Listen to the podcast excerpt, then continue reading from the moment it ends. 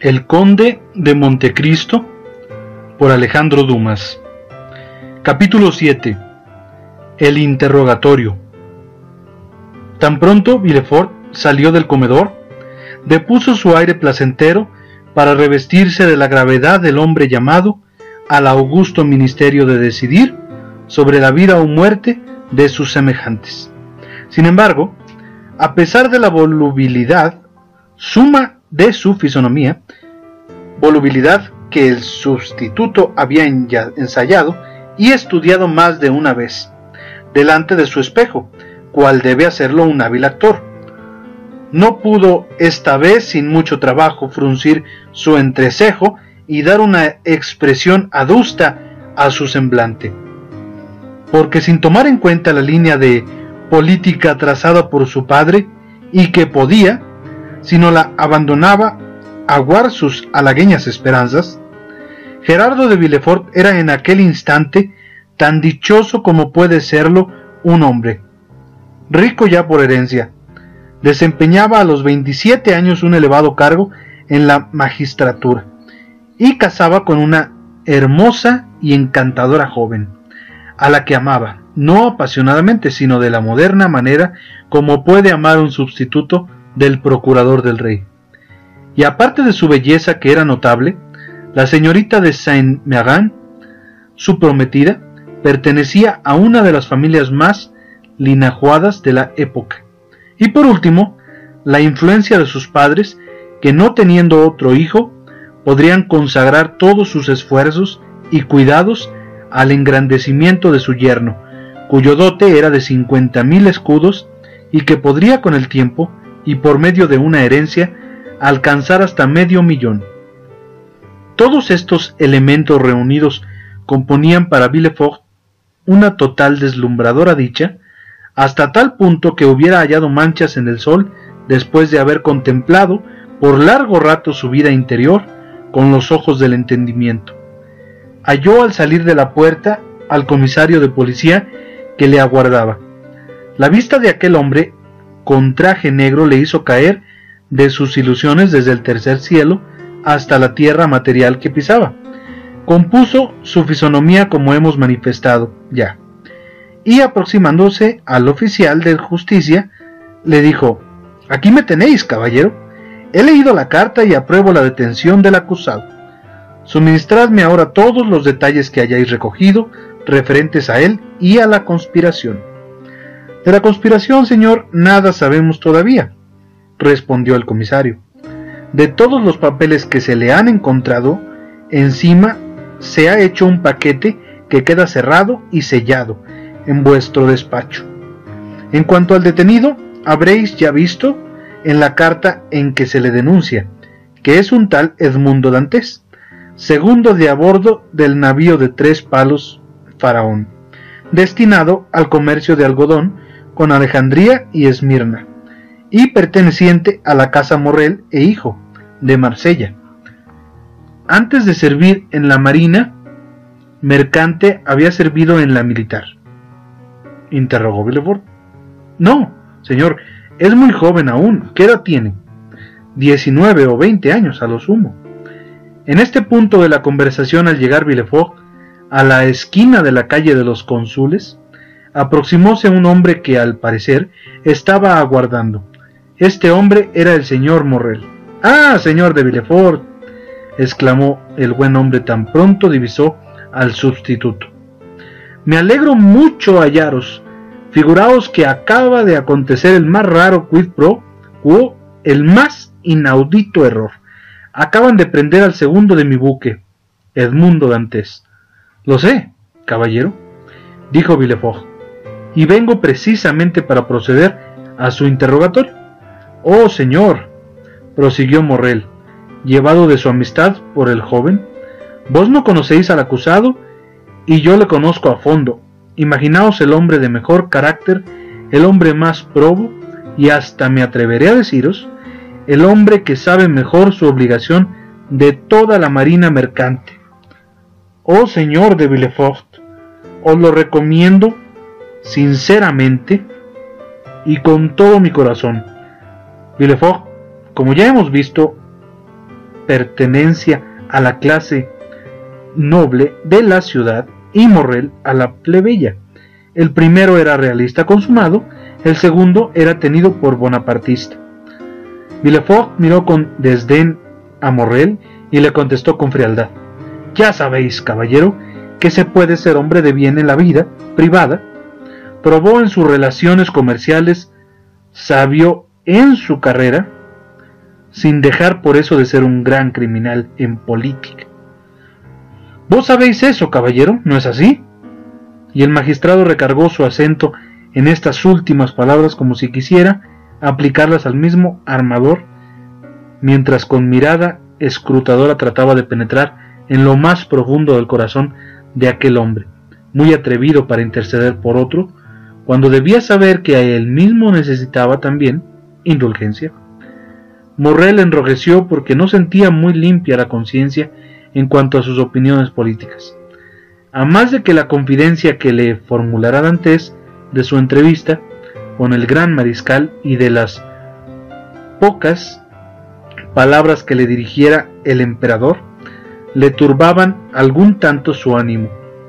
No pudo, empero, menos de agregar con el más vivo interés.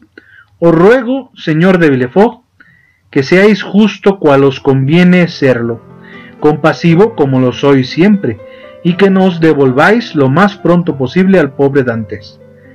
Este no devolváis sonó revolucionariamente en los oídos del sustituto del procurador. Ya, ya, dijo por lo bajo. ¿Nos devolváis? Este Dantes estará afiliado en alguna secta carbonaria cuando su protector utiliza inadvertidamente y sin pensarlo la fórmula colectiva. Si no me equivoco, el comisario dice que le prendió en una taberna en medio de mucha gente. Después agregó en voz alta, Caballero, podéis estar del todo tranquilo, convencido de que no en vano habéis invocado ni rectitud si el arrestado es inocente, pero si al contrario es culpable, nos hallamos en una época muy peligrosa y en que la impunidad sería un ejemplo fatal. Me veré en tal caso en la necesidad de cumplir con mi deber. Y habiendo llegado al decir esto, a la puerta de su casa situada a inmediaciones del tribunal, entró en ella, saludando antes con mucha ceremonia al desdichado armador, que quedó como petrificado en el lugar en que se separara de Villefort. La antesala estaba llena de gendarmes y agentes de policía. En medio de ellos, sin ser perdido de vista, rodeado de miradas llenas de odio, se encontraba de pie, tranquilo e inmóvil, el detenido Villefort.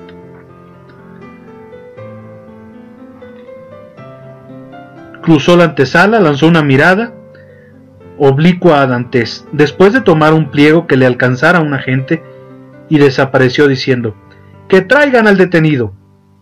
Por rápida que fuese la mirada que había dirigido a Dantes, bastó a Villefort para formarse una idea del sujeto a quien iba a interrogar. Echó de ver un entendimiento claro y despejado en aquella frente, ancha y espaciosa, el valor en su vista inmóvil y fruncido entrecejo, y la franqueza en sus gruesos y entreabiertos labios que dejaba ver una doble hilera de dientes blancos como el marfil. La primera impresión fue favorable a Dantes, pero Villefort había oído decir con mucha frecuencia y como máxima de profunda política que es necesario desconfiar siempre del primer movimiento, máxima que aplicaba él a la primera impresión sin tener en cuenta la diferencia de esas dos palabras. Trato, pues, de ahogar los buenos instintos que trataban de invadir su corazón. Para dar desde allí el asalto a su entendimiento, arregló de nuevo ante el espejo su fisonomía a la forma de las grandes solemnidades y se sentó ceñudo y amenazador delante de su mesa. Un instante después entró Dantes. El joven estaba pálido pero tranquilo y sereno. Saludó a su juez con una cortesía desenvuelta y buscó después con la vista una silla como si estuviese en el salón del armador Morrel. Entonces fue cuando echó de ver la mirada impasible de Villefort, esa mirada particular de los magistrados que no quieren dejar leer en su pensamiento y que convierten sus ojos en opaco cristal. Esta mirada le recordó que se hallaba delante de la justicia, cuyo rostro es de sombríos contornos. ¿Quién sois y cómo os llamáis? interrogó Villefort, hojeando unas notas que el agente le hizo entrega al entrar, y que en una hora habían llegado a adquirir un volumen considerable. Hasta tal punto la corrupción de espionaje se aglomera desde luego alrededor de un acusado. Me llamo Edmundo Dantes, señor, respondió el joven con voz tranquila y sonora. Soy el segundo de a bordo del buque El Faraón, propiedad de los señores Marrel e hijo. ¿Edad? Diecinueve años. ¿Qué hacíais en el instante en que os prendieron? Asistía al convite de mis propios esposales, respondió Dantes con voz ligeramente conmovida. Tal era el doloroso contraste de aquellos instantes de alegría con la triste ceremonia que entonces se verificaba. Tanto realzaba el adusto y torvo mirar de Villefort la fisonomía esplendente y angelical de Mercedes. ¿Así que asistías a vuestra comida de esponsales? dijo el sustituto, estremeciéndose a su pesar. Sí, señor, iba a casarme, después, con una joven a quien amo hace tres años. Villefort, de ordinario, tan impasible, se sorprendió con esta coincidencia y la conmovida voz de Dantes sorprendido en medio de su felicidad, fue a despertar una fibra simpática en el fondo de su alma. También él iba a casarse, también él era feliz, y acababan de turbarle en su ventura para que contribuyese a destruir la alegría de aquel hombre que como él, tan cerca, estaba de su dicha. Este cotejo filosófico, dijo para sí, hará grande efecto a mi retorno, en el salón de Saint-Méran, y comenzó a coordinar en su imaginación, mientras Dantes esperaba la continuación del interrogatorio, la antítesis de qué se le valen los oradores para construir esos discursos codiciosos de aplausos que a veces les dan la ilusión de una verdadera elocuencia. Después que compuso en su interior su breve discurso, Villefort quedó conforme de su obra y dirigiéndose a Dantes, Proseguid, señor, le dijo. ¿Qué queréis que prosiga? Ilustrando a la justicia. Dígame la justicia qué punto desea que le aclare y le diré todo lo que sepa. Tan solo, agregó sonriendo, tengo que prevenir que sé muy poca cosa. ¿Habéis servido a las órdenes del usurpador? Iba a ser incorporado a la Marina Militar cuando se produjo su caída. Se me ha dicho que sois furibundo en vuestras opiniones políticas, dijo Villefort, a quien nadie había hablado una palabra respecto a esto, pero que no tenía ningún reparo en formular la pregunta en forma de cargo. Mis opiniones políticas, señor. Por cierto que será vergonzoso el decirlo, pero yo nunca he tenido eso que llaman opinión. Apenas cuento 19 años, como he tenido ya el honor de deciros no soy nada en la sociedad, ni estoy destinado a desempeñar papel alguno. Lo poco que soy y espero ser, si me conceden el destino que ambiciono, lo deberé tan solo al señor Morrel. Por lo tanto, todas mis opiniones se reducen a estos tres sentimientos. Amar a mi padre, respetar al señor Morrel y adorar a Mercedes. He aquí, señor, todo lo que yo puedo manifestar a la justicia. Ya veis que esto le interesará muy poco. Conforme iba hablando Dantes Villefort, observaba su fisonomía a la vez franca y sencilla, y acudían a su memoria las palabras de Renata, que sin conocer al acusado le había rogado fuese indulgente con él. Con la práctica que había ya adquirido el sustituto sobre los crímenes y criminales, veía en cada palabra de Dantes surgir una prueba de su inocencia, en realidad el joven que casi podría decirse niño, sencillo, natural, elocuente con la elocuencia nacida del corazón y que no se halla nunca cuando se trata de buscarla, afectuoso y apacible con todos, porque era feliz y la felicidad hace buenos hasta a los malvados. Comunicaba a su juez la dulce afabilidad que rebosaba de su corazón. Edmundo no tenía ni en la mirada, ni en la voz, ni en el gesto, a pesar de lo áspero y severo que Villefort había estado para con él, más que afecto y afabilidad para con él que le preguntaba. ¡Demonio! dijo para sí Villefort. He ahí un joven encantador, no tendré mucho que hacer para agradar a mi Renata. Dando cumplimiento a su primera recomendación, esto me valdrá un buen apretón de manos ante el concurso y un beso cuando estemos a solas. Y con esta doble esperanza deliciosa, la fisonomía de Villefort se dilató de modo que cuando dirigió a Dantes sus miradas, dominadas por esa idea, Dantes, que había notado el cambio de fisonomía de su juez, sonreía placentero como las ideas de aquel. Caballero, dijo Villefort, ¿conocéis alguno a quien podáis tener por enemigo? Yo, enemigos? exclamó Dantes. Tengo la suerte de ser muy poca cosa para que mi posición pueda habérmelos proporcionado. En cuanto a mi carácter, tal vez un poco vivo, he procurado siempre reprimirlo cuando trato con mis subordinados. Tengo a mis órdenes diez o doce marineros que se les interrogue, Señor, y ellos os dirán que me aman y respetan, no como a su padre, porque soy demasiado joven para ellos, pero sí como a un hermano mayor. Veamos, pues, prosiguió Villefort, a falta de enemigos, ¿habría tal vez quien pudiese estar celoso de vos? Ibais a ser nombrado capitán a los diez y nueve años, destino muy elevado para vuestra edad. Ibais a casaros con una bella joven que os ama, lo que es una felicidad poco común en cualquier clase de la sociedad. Estos acontecimientos privilegiados os habrán proporcionado envidiosos. Así es, tenéis razón, conocéis mejor a los hombres que yo, y veo que es muy posible lo que decís, pero si debo hallar estos envidiosos entre mis amigos, os confieso que prefiero no conocerlos, para no verme obligado a tenerlos que aborrecer. Pensáis muy mal, caballero. Es muy conveniente ver uno a su alrededor lo más claro posible.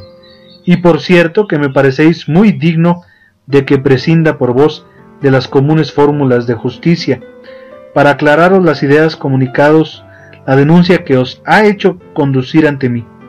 Mirad el papel que os acusa, ¿Conocéis la letra? Y Villefort sacó de su bolsillo la carta y se la entregó a Dantes. Este la leyó. Una nube oscureció su frente y dijo, No, señor, no conozco esa letra. Está desfigurada y con todo es de un carácter muy natural. De todas maneras, muy hábil es la mano que ha trazado esos caracteres. Me tengo por muy feliz, agregó mirando con reconocimiento a Villefort de estar a las órdenes de un magistrado como vos, porque se ve bien claro que es envidioso, es un mortal enemigo. Y por la animación de sus ojos al pronunciar estas palabras, pudo distinguir Villefort la violenta energía que cubría aquella aparente afabilidad.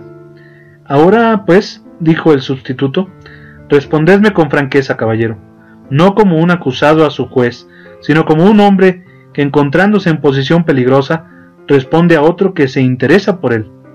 ¿Qué hay de cierto en esta denuncia anónima? Villefort arrojó disgustado sobre la mesa la carta que Dantes acababa de devolverle. Mucho y nada, señor. Os diré la pura verdad bajo mi palabra de marino, por mi amor a Mercedes y por la vida de mi padre. Os escucho, caballero. Si Renata pudiese verme, Confío en que quedaría satisfecha de mí y que no me llamaría ya ser senador de cabezas. Pues saber que al salir de Nápoles, el capitán Leclerc cayó enfermo a consecuencia de una fiebre cerebral. Como no teníamos facultativo a bordo y no quiso hacer escala en ninguno de estos puntos de la costa, porque tenía apuro en arribar a la isla de Elba, su enfermedad se agravó hasta el extremo que a los tres días, sintiéndose próximo a morir, me llamó a su lado. Mi querido Dantes, me dijo, juradme por vuestro honor que haréis lo que voy a deciros, pues me dían en ello grandes intereses. Os lo juro, capitán, respondí. Pues bien, como después de mi muerte el mando del buque os pertenece por vuestra calidad de segundo, dirigiréis el rumbo a la isla de Elba, desembarcaréis en Portoferrayo, preguntaréis por el gran mariscal y le haréis entrega de esta carta. Tal vez os entregue él otra y os encargue alguna comisión. Esta comisión que me estaba reservada, Dantes, la desempeñaréis vos por mí y todo el honor será en favor vuestro. Haré lo que me pedís, capitán, pero no creo que me sea tan fácil llegar hasta el gran mariscal como os parece. He aquí un anillo que le harás llegar y que solventará todas las dificultades. Y diciendo estas palabras, me entregó un anillo. Era tiempo, pues, dos horas más tarde había muerto. ¿Y qué hiciste entonces? Lo que cualquiera hubiera hecho en mi lugar, caballero. En todo caso, las súplicas de un moribundo son sagradas, pero entre marinos los encargos de un superior son órdenes que se deben cumplir. Enfilé, pues, la nave hacia la isla de Elba, a la que llegué al día siguiente, no permití a nadie la salida del buque y salté solo a tierra, como lo había previsto ya. Se me opusieron algunos obstáculos para llegar hasta el gran mariscal, pero le envié la sortija que debía servir para darme a conocer y todas las puertas se abrieron a mi presencia. Me recibió en audiencia particular, me formuló varias preguntas sobre las circunstancias que acompañara a la muerte del desdichado capitán Leclerc, y como éste había sospechado, me entregó una carta y me encargó que la llevara en persona a París. Se lo prometí porque era un deber cumplir con uno de los encargos de mi capitán. Regresé a bordo y tomé rumbo hacia Marsella. A donde llegué ayer, arreglé rápidamente mis papeles con la aduana y sanidad. Fui corriendo a ver a mi novia, a la que hallé más hermosa y más enamorada que nunca. Gracias al señor Morrel, salvamos todas las dificultades de la curia eclesiástica. En fin, señor, celebraba, como os he dicho ya, la comida de desposorios. Iba a contraer matrimonio dentro de una hora y pensaba partir mañana para París, cuando por esa denuncia que despreciáis ahora tanto como yo, fui arrestado.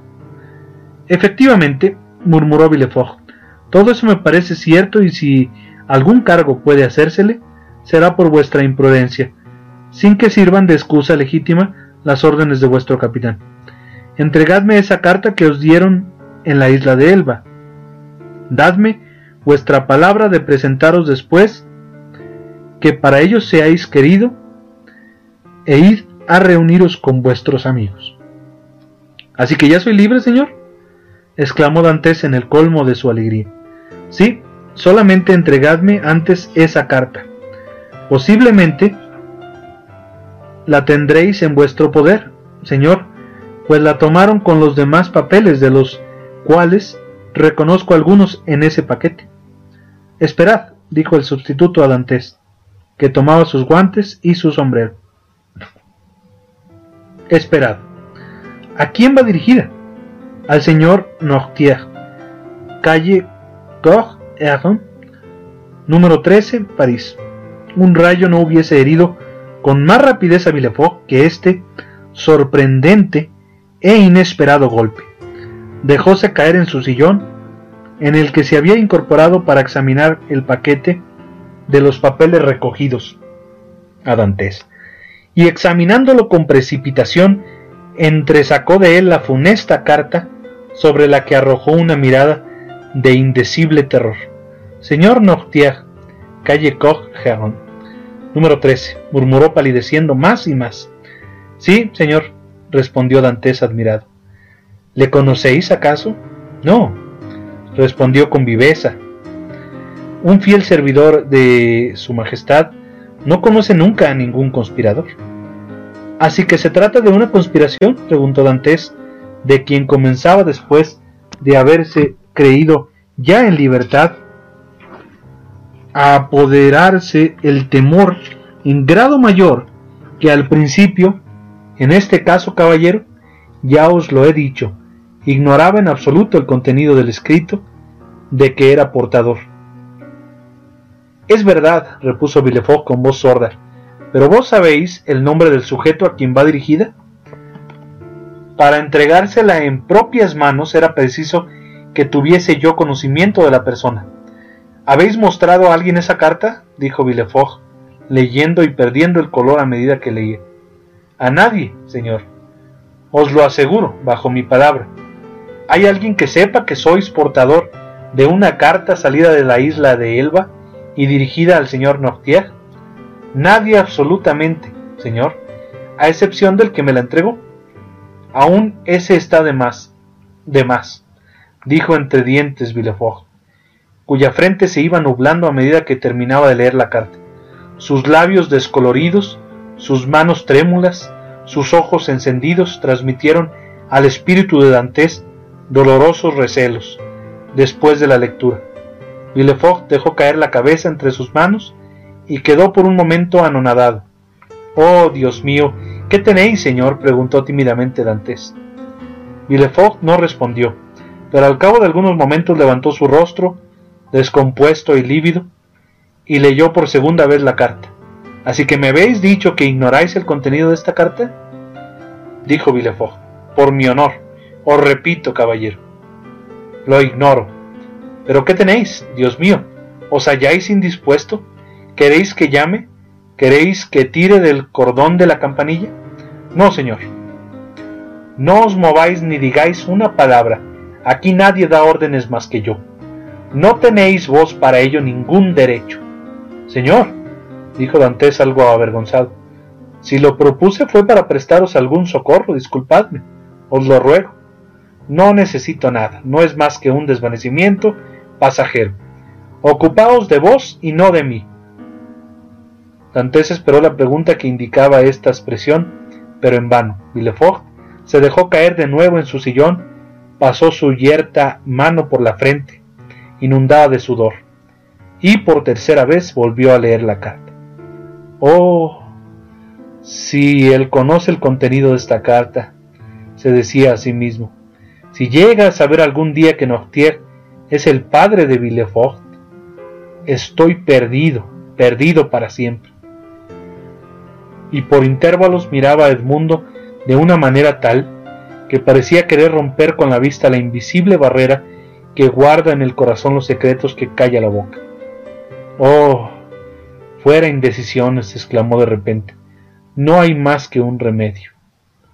Pero, en nombre del cielo, caballero, respondió el desdichado joven, si dudáis de mi sinceridad, si os soy sospechoso, interrogadme, estoy pronto a responderos.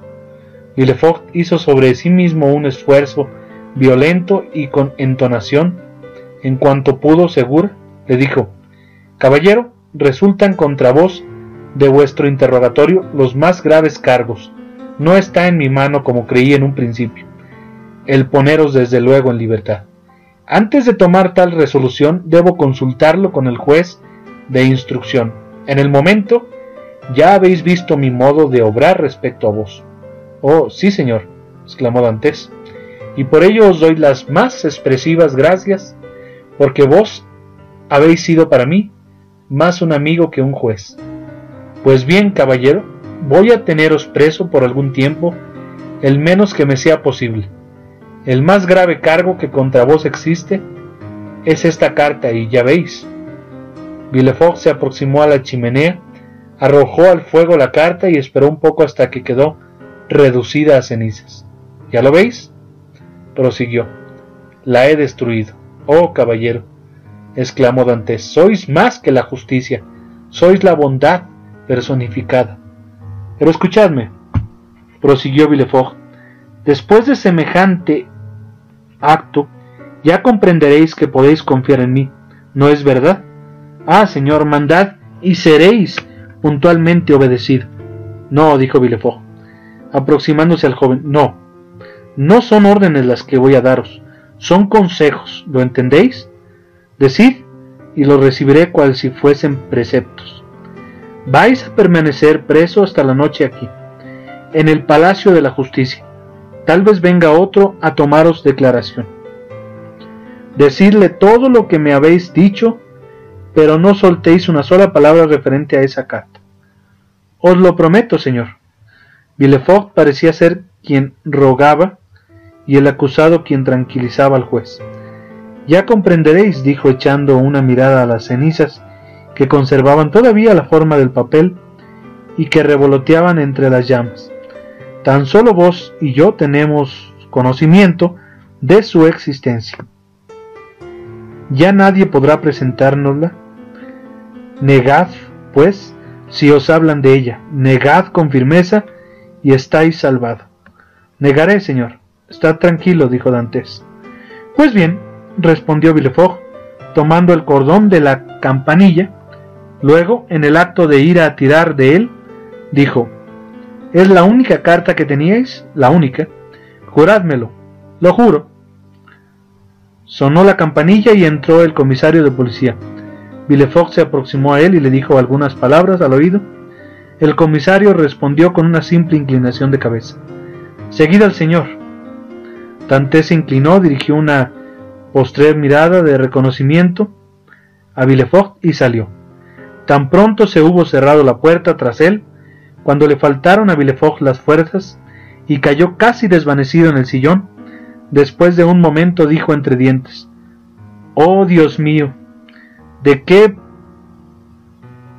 pende la vida y fortuna de los hombres si el procurador del rey se hubiese encontrado en Marsella, si en vez de llamarme a mí se hubiese enviado a buscar al juez de instrucción?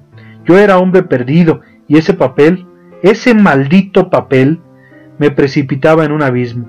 Ah, Padre mío, Padre mío, ¿con qué habréis de ser siempre el obstáculo que se oponga a mi dicha en este mundo y habré de luchar eternamente con vuestros pasados extravíos?